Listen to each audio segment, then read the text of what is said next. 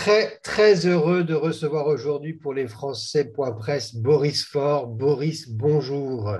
Bonjour, euh, cher Jérémy Michel. On va être transparent, Boris, avec les auditeurs, si tu veux bien. On se connaît, on a été élus au même conseil consulaire pendant quelques années pour représenter les Français de Belgique, mais pas sous la même étiquette politique. Alors, je te propose, si tu en es d'accord, de continuer à nous tutoyer. Ben, écoute, absolument d'accord, ce sera plus simple et plus transparent.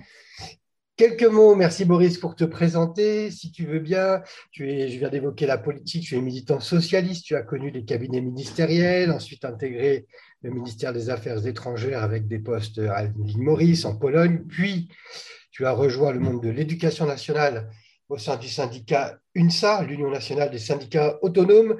Tu es aussi aujourd'hui chroniqueur et au cours de ce parcours, tu as également été le premier secrétaire fédéral de la Fédération des Français de l'étranger du Parti socialiste. Et c'est notamment ce poste qui nous conduit sans doute aujourd'hui à te recevoir et à parler avec toi de la publication de ton essai sur la violence en politique qui s'appelle Coup de casque chez VA Édition. Boris, question simple pour débuter, mais Coup de casque, ça raconte quoi exactement? Bien, ça raconte euh, d'abord euh, l'agression que j'ai subie le 30 août 2017. Euh, j'ai été frappé à coups de casque, de deux coups de casque, par celui qui était alors un député de la, République en marche, qui s'appelle euh, MJ Delguerab et qui euh, a été jugé euh, il y a quelques jours pour cette violence volontaire. Mais au-delà de cette agression, je crois que ça raconte aussi le parcours d'un homme durant un quinquennat, parce que je raconte l'histoire qui a abouti à ces, ces, coups de casque. Et enfin, c'est une prise de recul pour voir, faire un état des lieux de la violence en politique aujourd'hui. Voilà, Jérémy.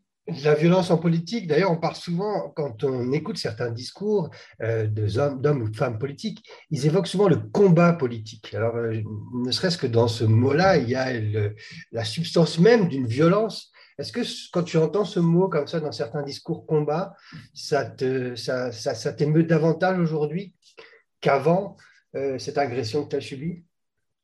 Alors moi, tu sais, pendant très longtemps, euh, j'ai été euh, un militant extrêmement actif et je faisais avec la violence symbolique que contient euh, la politique. Parce que la politique est par nature belliqueuse, en fait. la politique, c'est un affrontement, alors qui peut être un affrontement d'idées et qui est souvent un, affrontement qui se dénoue par les urnes, donc de manière pacifique ou pacifiée, mais elle est chargée, effectivement, la politique de, violence. Et moi, j'ai dû faire un pas de côté euh, par rapport à après l'agression, parce qu'effectivement, cette euh, violence me, devient pénible, euh, presque intenable, et donc je ne peux plus, en tout cas jusqu'à présent, véritablement me, jouer le jeu, jouer le jeu de la politique telle qu'elle est. Tu parles d'affrontement d'idées qui amène à une agression physique. si tu veux bien, on se replonge dans ce, ce 30 août 2017. Qu'est-ce qui a amené finalement à ce que cette personne te, porte ce, coup de casse? Ça part d'un affrontement d'idées ou il y a autre chose derrière? D'abord, ça part, euh, hélas, de, quelque chose de totalement fortuit, une rencontre fortuite dans la rue. Hein. donc, il n'y a pas eu de, si vous voulez, de, si tu veux, de, préparation. Euh, on n'est pas dans un film de gangster à la Scorsese. Comme ça a pu être raconté par une mauvaise presse. Non, non, c'est, je, tombe sur MJ Delguerab que je connais depuis euh, trois ans, complètement par hasard, et euh, euh, je tombe sur lui alors que la législative qui a eu lieu quelques mois auparavant a donné lieu à des tensions. Donc c'est vrai qu'entre nous, il y a des tensions liées à cette législative. Et il y a des tensions liées à un contexte politique euh, que tu connais bien, celui où la République en marche a siphonné, fait exploser une partie du Parti socialiste à ce moment-là. Et MJ, lui, a fait partie de ceux, il n'est pas tout seul, qui sont partis, en fait, euh, qui ont suivi Emmanuel Macron. Et moi, je fais partie des, légitimistes, on va dire, qui sont restés euh, du côté de Benoît Hamon. Voilà. Donc, il y a des tensions. Mais au fond, c'est des tensions qui, dans ce contexte que je viens de te décrire, sont assez ordinaires. Elles ne sont pas banales, mais elles sont assez ordinaires. Euh, donc, euh, quand je tombe sur MJ, au départ, euh, ma, première réaction est de lui, tendre la main, lui dire bravo pour ton élection. Donc, tu vois, on est dans un cadre tout à fait républicain. Républicain, il y a de l'estime quand même à, ce moment-là, il y a du respect. Tu, vas vers lui, si je comprends bien, pour le féliciter et puis sans animosité de ta part. Non, il n'y a, aucune animosité. Et d'ailleurs, tu sais, euh, la scène a été euh, documentée. Mhm. Euh, d'abord, il y a deux caméras de sécurité qui filment la scène, même si elles ne sont pas très bien placées, mais on me voit arriver dans le plus grand calme. on voit une conversation entre deux hommes qui dure à peu près trois minutes, la conversation où on ne bouge pas, on est l'un face à l'autre. Donc, y a, pas de, on n'est pas dans un cadre violent. Et effectivement, à un moment, il va y avoir le, le déclenchement d'une violence soudaine que je vois pas venir, très honnêtement. C'est pour ça que je bouge pas. Je suis en face de lui et euh, il arme, il a un casque à la main. Je, le je, je réalise à ce moment-là, hein, il venait de se garer avec son scooter. Il, arme son geste comme un, boxeur. Il me donne un premier coup euh, dans la tête. Je vais euh, reculer sous la, puissance du coup parce qu'on est, je suis face à un homme très athlétique d'un mètre 90. Moi, je fais un mètre 68, hein, donc je recule. Il va me poursuivre et m'a un deuxième coup à la tête. Ça dure à peu près 3-4 euh, secondes et heureusement, heureusement, des passants, alors que je suis tombé au sol, euh, des passants, des, témoins vont euh, l'arrêter parce qu'il est dans un état de fureur extrême.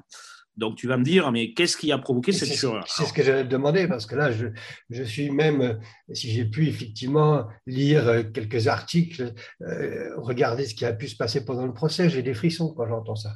Un coup de casque, deux coups de casque. Alors qu'est-ce qui a provoqué euh, ce geste euh, de la part de, de, de, de Qu'est-ce qui, qu'est-ce qui déclenche son, son le mot, le mot me vient même pas tellement, tellement ce que je pourrais dire est faible par rapport au choc que tu, subis à ce moment-là c'est très compliqué à dire. Pourtant, on a eu euh, début, euh, enfin, en avril, là, il y a quelques jours, euh, le procès. Ça a duré cinq heures l'audience. Hein, et pendant l'audience, le prévenu, MJ Delguerab, a été cuisiné, si j'ose dire, par les juges, par la procureure. Et en réalité, je ne sais toujours pas, et d'ailleurs lui-même ne donne pas d'explication très, très claire euh, vis-à-vis de ce coup de sang. Euh, moi, j'en suis réduit à faire des conjectures en, sachant que je ne suis pas psychiatre, je ne suis pas psychologue, euh, je suis simplement victime et que je pense aussi que l'agresseur n'a pas dit toute la, vérité, en fait, qu'une vérité reste à dire. Et c'est pour ça aussi que j'ai écrit ce livre. Alors moi, dans les conjectures, je pense que on est face à un homme, bon, probablement, qui, quand je lui parle de sa campagne, euh, législative. Quand je lui dis que cette campagne a été communautariste, je pense que ce mot-là euh, n'a certainement pas la même signification dans ma bouche et dans son esprit. Voilà. À partir de, ce moment-là, ce moment-là, euh, ce mot-là a certainement eu sa, part dans le déclenchement. Mais ce qu'il faut dire avant tout, c'est moi je regrette, mais c'est la violence d'un homme qui est, responsable de ça. Parce que moi, si on me dit quelque chose de désagréable, ou Jérémy, toi qui, a, fait de la politique, on t'en dit des choses parfois désagréables, ça ne déclenche pas euh, une réaction euh, ultra violente. Tu peux avoir une, réaction de colère. Ce jour-là, il aurait pu avoir une réaction de colère. Il aurait pu même physiquement me repousser. C'était très simple s'il avait, euh, je ne sais pas, ce mouvement de colère-là, me repousser. non, il frappe à deux reprises. Donc pour moi, il y a eu ce jour-là une intention de faire mal, une véritable intention de me, je ne vais pas dire de m'éliminer, le terme est trop fort, euh, mais euh, le procureur euh, a dit, a parlé de violence extrême. Voilà, on est sur une violence extrême qui déclenche malheureusement, dans mon cas, un coma, une opération en extrême urgence pour enlever ce qui est ce qui s'appelle un hématome extradural, c'est-à-dire que dans ma tête, le sang s'écoule, il y a une hémorragie cérébrale. Et, pour les auditeurs qui sont euh, dans la médecine, ils, savent très bien que ce, type d'hématome est ce qui peut arriver de pire à quelqu'un. Mhm. Donc, je, n'exagère pas en disant que j'ai été, euh, j'ai été sauvé in extremis. D'ailleurs, euh, dans la nuit qui a suivi le drame, ma famille, qui était évidemment en contact avec les chirurgiens, les chirurgiens ne se prononçaient pas sur, sur mon état. Et, et, si je te parle aujourd'hui, si je parle aux auditeurs de manière claire, euh, c'est une grande chance et, surtout, c'est la chance d'avoir été pris en main par, le service public à l'hôpital Beaujon. Et je remercierai jamais assez euh, ces chirurgiens qui m'ont sauvé la vie. Oui, tu as bien fait, tu fais bien de, souligner tout le travail de, la médecine et de, cette équipe médicale qui effectivement permet aujourd'hui d'avoir cette discussion avec toi, mais c'est aussi la force que tu as en toi qui t'a permis de, de, te tenir debout hein, après cette, cette agression que tu, que tu as pu subir. C'est toute la première partie du livre, un hein, coup de casque, où tu, où tu, tu, développes voilà, ce qui se passe le 30 août et puis ce qui se passe ensuite euh, dans ta tête, euh, les conjectures que tu évoques avec nous euh, aujourd'hui, et puis bah, le déroulé du procès, les, les, liaisons que tu garderais ou tu ne gardes pas avec MJ, tout ça, on voit bien comment les liens se j'emploie un mot distendu, mais c'est bien plus que ça. Mais on voit que euh, peut-être que tu aurais eu envie de lui reparler par la suite, mais je crois qu'il fait pas de pas. Enfin voilà, toute cette partie-là est tout à fait passionnante. Et ce livre, il te ressemble. Il allie à la fois l'émotion et la réflexion. Mais tu aurais pu justement écrire uniquement ton histoire et tu as voulu intégrer dans euh, ce qui a pu se passer le témoignage de personnes qui ont aussi subi une certaine violence politique. Alors pourquoi avoir fait aussi ce choix euh, dans ce livre d'appeler à témoigner un certain nombre d'autres personnes Tu sais, c'est la question du statut de victime. Quand il t'arrive euh, une agression retentissante, qui a un retentissement national, le 30 août au soir, euh, toutes les chaînes d'infos en continu en parlent et on va en parler pendant une semaine, puis on en parle, je dirais même depuis cinq ans. C'est extra parce que le, un, fait divers politique de cette nature, c'est sans précédent. Euh, un député de la majorité qui tape sur un opposant, hein, ce que j'étais à l'époque, un opposant Emmanuel Macron, c'est sans précédent. Euh, mais euh, le statut de victime, à la fois, si j'ose dire, il est confortable parce que personne ne conteste ce que j'ai subi. Ça a été documenté. Hein. J'ai même exposé la photo de mon, mon crâne couturé pour bien montrer ce que j'avais subi. Et je crois que tout le monde, même le même l'agresseur qui a eu parfois une défense mensongère, il n'a jamais renié, enfin dénié mon statut de victime. Mais à un moment, le statut de victime, il faut en sortir. Il faut en sortir. Moi, je ne veux pas rester une victime pour la vie. Euh, je fais de la politique comme toi. Je sais que toi aussi, euh, Jérémy, tu as connu euh, ton lot d'épreuves. Donc, il y a ce travail de résilience, de dépassement en fait des douleurs. Et puis, à un moment, il faut sortir de cette condition-là, notamment grâce à la, justice, hein, qui, va, qui va me rendre justice, je pense. Le verdict est le 12 mai. Et puis, il y a le travail d'écriture. Et je suis allé convoquer, en fait, effectivement, euh, un certain nombre de personnes, des avocats, des féministes, euh, des responsables politiques comme Olivier Faure euh, ou Jean-Christophe Cambadélis, pour dire que ce qui m'est arrivé, même si c'est une forme extrême, ce qui m'est arrivé, c'est engendré en quelque sorte par les tensions politiques propres à la, vie politique. Et qu'aujourd'hui, euh, la vie politique est extrêmement dégradée, que la violence verbale, notamment celle permise par les réseaux sociaux, n'a jamais été aussi forte, et que non seulement les élus entre eux peuvent parfois en venir aux mains, je donne des exemples hein, dans le livre, mais que les citoyens en veulent aussi terriblement à leurs élus et s'en prennent à leurs élus. le statut d'élu est désacralisé. Donc, ce qui m'est arrivé, je le, replace dans un contexte plus général. Je prends de la hauteur et j'échappe, je pense, à travers ce livre, j'échappe ou je sors peu à peu du statut de victime. Et tu parles de, de redevenir un responsable politique. Dans ton rôle de responsable politique, tu parles que quand même cette vie politique, pour te citer, s'est dégradée. J'ai envie de savoir aujourd'hui quel est ton état d'esprit par rapport euh, euh, aux élections qui se sont déroulées dernièrement hein avec euh, la réélection d'Emmanuel Macron, mais plus généralement, quel est ton état d'esprit vis-à-vis de la politique? Tu sais, le, procès, ces, cinq heures d'audience m'ont fait euh, beaucoup de bien a posteriori. Cinq heures d'audience, quand on se trouve à, moins de deux mètres pendant cinq heures de son agresseur, euh, c'est une épreuve. Quand on entend encore le récit mensonger, parce que mon agresseur, il faut le dire, continue à dire que ce jour-là, c'est moi qui l'ai agressé. Bon, c'est contre toute logique, contre tous les témoignages, mais euh, donc c'est une deuxième épreuve. Mais néanmoins, euh, après le procès, je suis parti en famille euh, à l'étranger et, j'ai senti en fait qu'il y avait un poids qui tombait, qu'il y avait des tensions qui se libéraient. Donc je suis en train de redevenir, si tu veux, celui que j'étais avant l'agression. Donc je suis quelqu'un de, je pense, comme toi, comme beaucoup d'auditeurs, un passionné de politique, on rentre dans le deuxième quinquennat euh, d'Emmanuel Macron. Donc, il y a quelque chose qui s'est joué il y a quelques jours avec ce front républicain. Donc, Emmanuel Macron a été élu par des voix de gauche. Moi, j'ai voté pour lui au deuxième tour. Donc, je suis extrêmement déterminé pour jouer au moins un rôle d'observateur engagé. Pas, je ne serai pas candidat aux législatives. Euh, ça, je dirais d'abord, c'est trop tôt, et puis euh, j'ai déjà donné la, politique à haute dose, mais observateur engagé pleinement. Je jouerai pleinement mon rôle observateur engagé justement par, les propositions qui découlent aussi de, ce livre, de ce qui t'est arrivé et des échanges que tu as pu avoir avec un certain nombre de témoins. Parmi les propositions que tu, que tu avances, s'il y en avait une que tu voudrais absolument défendre, ce serait laquelle? On doit avoir une justice euh, des réseaux sociaux euh, beaucoup plus efficace pour réguler toute la violence, toutes les euh, diffamations, tout le même le racisme et la haine qui se font jour sur les réseaux sociaux. On se rappelle l'affaire Mina, par exemple, cette jeune femme qui s'est fait agonir d'injures par des dizaines de, de personnes. Donc, il faut que demain, on ait une justice beaucoup plus rapide, beaucoup plus efficace.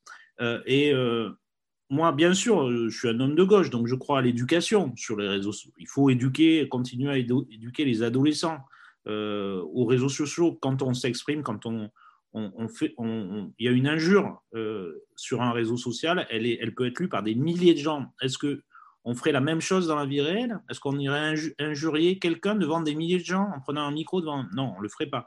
Donc il y a l'éducation, mais il faut aussi taper. Il faut aussi punir, tu vois, tout homme de gauche que je suis, euh, il faut de la sévérité, il faut une justice. Voilà, on ne peut pas s'en remettre simplement à Facebook, Twitter euh, pour eux-mêmes réguler. C'est leur rôle, c'est vrai, ils doivent le faire, mais la justice doit agir. La justice doit agir, c'est vraiment quelque chose qui ressort hein, dans beaucoup de, passages de, ton livre. J'entends le volet éducation, mais il y a effectivement euh, bah, cette justice et le fait de punir un acte qui peut être délictueux. Et tu as tout à fait raison en évoquant si dans la réalité on prononçait les mêmes mots que ceux que certains écrivent sur les réseaux sociaux, ça ne se passerait pas euh, comme ça, il y aurait sans doute plus de retenue. Et effectivement, si on ne se retient pas sur une écriture sur un réseau social, eh bien, euh, l'éducation joue un rôle, mais la justice euh, également sans doute. Et, c'est vrai que là, toute cette partie-là est extrêmement intéressante dans, dans ce livre. On arrive quasiment à la fin de notre échange, Boris, et je parle du livre, coup de casse, quand tu, quand tu l'as en main, quand tu le regardes, quand tu repenses le parcours qui t'a amené à cette écriture et que tu le vois en librairie, dans toutes les bonnes librairies, mais également sur euh, l'ensemble des plateformes euh, de vente, j'ai envie de savoir au fond de toi-même qu'est-ce que tu ressens quand tu le vois, ce livre? Euh, c'est un mélange en fait entre la fierté de l'auteur. Hein. Toi aussi, tu es auteur, tu sais très bien que quand tu accouches du livre, tu le tiens en main, c'est tu es un nouvel enfant d'une certaine manière, et ça va rester un, livre papier. Euh, voilà, il, il, fera partie un petit peu de l'héritage que je vais héritage intellectuel et politique que je vais transmettre à mes deux enfants, euh, Pacom et César. J'ai deux garçons, peut-être qu'ils s'intéresseront à la vie politique euh, plus tard. Donc il y a cette, c'est un, héritage. le, deuxième sentiment, c'est aussi de me dire que si j'ai eu l'opportunité de produire ce livre, c'est parce que euh, je me suis fait taper dessus. Euh, inutile de dire que j'aurais préféré produire un livre sur la violence euh, de manière beaucoup plus, distanciée qui ne m'aurait pas concerné. Donc, je crois que voilà, il y a aussi beaucoup d'humilité, si tu veux. Il y a fierté et humilité de se dire voilà, si je le sors, c'est parce que malheureusement, tragiquement, je me suis fait ouvrir le crâne. Donc, voilà, les accidents de vie peuvent donner le meilleur et le pire, on va dire. Le meilleur, c'est ce livre. Le pire, c'est les blessures et puis c'est la, diffamation, la souffrance. Donc, si ça peut servir à d'autres pour se prémunir aussi, pour, toutes les personnes engagées en politique, se prémunir aussi d'une forme de, violence, leur donner de la retenue, euh, leur montrer euh, ce que peut donner la, politique dans ce qu'elle a de pire, eh bien, euh, j'aurais gagné peut-être. Fierté, humilité. Je ne peux pas m'empêcher de te poser une dernière question à laquelle je t'invite, si le peux à répondre par oui ou par non. Aujourd'hui, Boris, est-ce que tu, tu, pardonnes à Mégide El Non, parce que tu sais, le pardon est une notion extrêmement chargée. elle vient de l'héritage catholique. Et en fait, c'est à MJ de se pardonner lui-même. Et je, je l'ai écrit il y a quelques jours. Je crois réellement que chacun a droit à payer sa peine et aller en paix. L'agresseur comme l'agressé. Il, il, ne paiera pas sa peine tant qu'il ne reconnaîtra pas pleinement que ce jour-là, ce n'était pas une altercation entre deux personnes, mais bel et bien une agression, un pétage de plomb. Donc, pour qu'il se pardonne, il doit faire la paix avec lui-même et avec la vérité. Donc, c'est à lui, en fait, de répondre à cette question, réellement. Merci, Boris. Eh écoute, euh, j'espère que Mégé Beldirab lira euh, ton essai, comme nous tous. Je vous invite vraiment à, aller parcourir, à plonger dans la première partie où tu racontes euh, ce récit, dans la deuxième partie où il y a effectivement aussi ces témoignages qui, découle sur ces propositions. C'est absolument passionnant. Je rappelle le titre, Coup de casque, c'est chez VA Édition et c'était un réel plaisir, Boris, de discuter avec toi aujourd'hui. J'espère que prochainement, on aura d'autres occasions d'aller encore plus loin dans euh, ce que tu évoques et dans les propositions encore plus détaillées que celles qu'on a juste pu euh, aujourd'hui euh, un peu survoler concernant la justice, mais il y en a, il y en a plein d'autres. Et j'espère vraiment qu'on aura d'autres occasions de, d'échanger. Coup de cast, VA Édition, un grand, grand, grand merci, Boris. Salut. À bientôt. À bientôt, cher Jérémy.